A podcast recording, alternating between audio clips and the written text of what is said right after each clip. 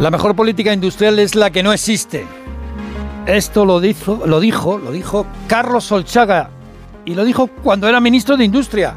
Lejos quedan aquellos tiempos duros de reconversión en astilleros y en altos hornos, eh, cuando hoy tenemos precisamente relevo en el departamento.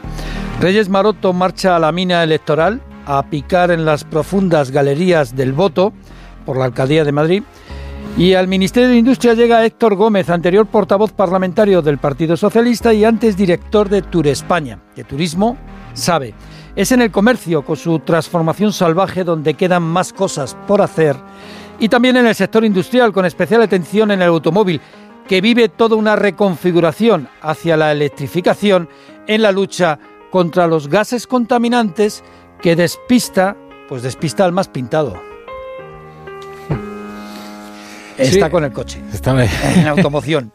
Oye, eh, también quedan muchas cosas por hacer en la negociación salarial, ¿no? Entre los agentes sociales. Mm. Eh, los sindicatos se están presionando y la patronal, bueno, estas palabras de Garamendi, ¿no? Déjennos ustedes, déjennos ustedes en paz. Yo no les digo a dónde, qué, está pasando ahí. Pero no lo dice solamente el presidente de la patronal. El presidente de la COE reclama al gobierno que deje solos a los agentes sociales que ellos ya saben negociar en cuestiones salariales.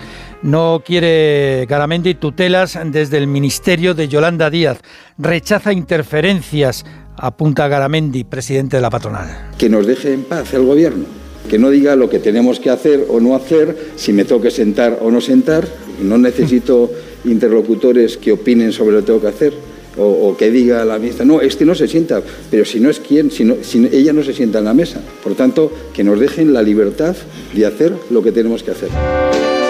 Desde los sindicatos, Unai Sordo también prefiere la autonomía en la negociación salarial sin el gobierno. Nosotros no queremos que el gobierno nos diga lo que tienen que subir los salarios en cada sector, aparta de Miese Cáliz. Si esto luego va a depender de mil variables y no será lo mismo los excedentes en un sector que se está digitalizando e invirtiendo en digitalización, en un sector donde los excedentes empresariales se dediquen a comprar yates, pues no será lo mismo la reivindicación. Si los sindicatos sabemos perfectamente hacer eso. El otro frente es el de las pensiones y aquí sí que hay diferencias. La patronal sigue con su rechazo al proyecto de Escribá que se convalidará el jueves en el Congreso y duda incluso de que Bruselas haya dado el apoyo definitivo a esta reforma. Bueno, ¿y qué, está pasando? hoy no me has hablado de los bancos, lo cual entiendo que es una buena noticia. ¿eh?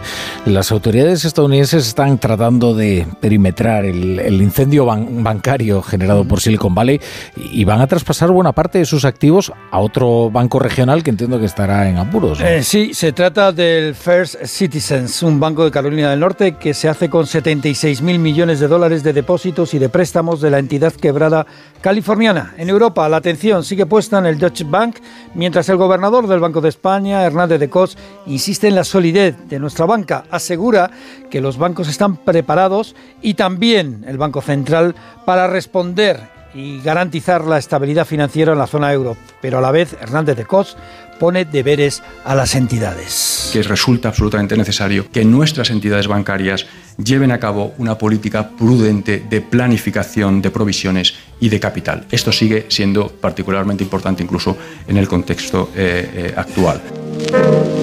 ¿Sabéis quién ha dimitido? Pues ha dimitido el presidente del Banco Nacional Saudí, Amar al-Qudari. Hombre. ¿Os acordáis de él, no? Sí, sí. Pues fue el que, con sus comentarios desató el, derribo de Credit Suisse. Eh, ¿Usted va a comprar acciones de Credit Suisse? No, no, no, no, ya no voy a comprar más acciones. Pues mira cómo ha terminado. Ha terminado ahora mismo en el paro. Pues ya ves. Oye, y, todavía colea el caso de Ferrovial ¿eh? y su traslado a los Países Bajos. Luego leemos una noticia que está por aquí publicando el periódico de España que dice que el gobierno va a actuar precisamente en este caso. Eh, el asesor de los grandes fondos pide a los inversores que voten a favor de esta mudanza, que la aprueben. Sí, Glass Luis, eh, asesor de los fondos de inversión, recomienda apoyar el traslado de la sede a los Países Bajos. Además, eh, Ferrovial rechaza que la Comisión Nacional de Mercado Valores lo que dice que se puede simultáneamente cotizar en la Bolsa de Madrid y en la de Nueva York. Dice que eso no es posible. Y ha recibido Ferrovial hoy un apoyo inesperado, el de José Manuel Entre Canales, el presidente de Acciona, cuando dice Entre Canales que la operación es impecable jurídicamente, aunque ellos no están planteándose algo similar esa es una posibilidad naturalmente jurídicamente impecable que se enmarca dentro de los principios de movilidad intraterritorial europea y por lo tanto estudiable. No está en nuestros planes en este momento. Decíamos no es que vaya a actuar, que va a intervenir, no, vamos a ver, por el momento es, digamos, de forma argumental, ¿no? Ha lanzado aquí a la CNMV y a Bolsa y Mercados Españoles que están argumentando que no, que Ferrovial sí podría eh, cotizar directamente en Estados Unidos si permanece en España, ¿no? De manera que vemos que aquí se está librando, digamos, esto que se llama, ¿no? De la guerra del relato y de tratar de convencer a los accionistas de, Ferrovial. Eh, en cuanto a los conflictos laborales que se extienden por Alemania, pero también en la administración pública española. Sí, en justicia y acuerdo con los letrados, pero en la administración protestan los interventores por la intención del gobierno de elevar a funcionarios a los empleados interinos y los interventores son clave para controlar el gasto y las contrataciones. Hablaremos con su presidenta dentro de unos minutos. Mañana se ponen además en huelga los inspectores de pesca y anuncian nuevos paros los de trabajo. Entre tanto, en Alemania los sindicatos lanzan el mayor pulso una huelga contra un gobierno en 30 años, con la paralización prácticamente de todo el transporte, de trenes, autobuses, puertos, aeropuertos. Bueno, y hay más noticias.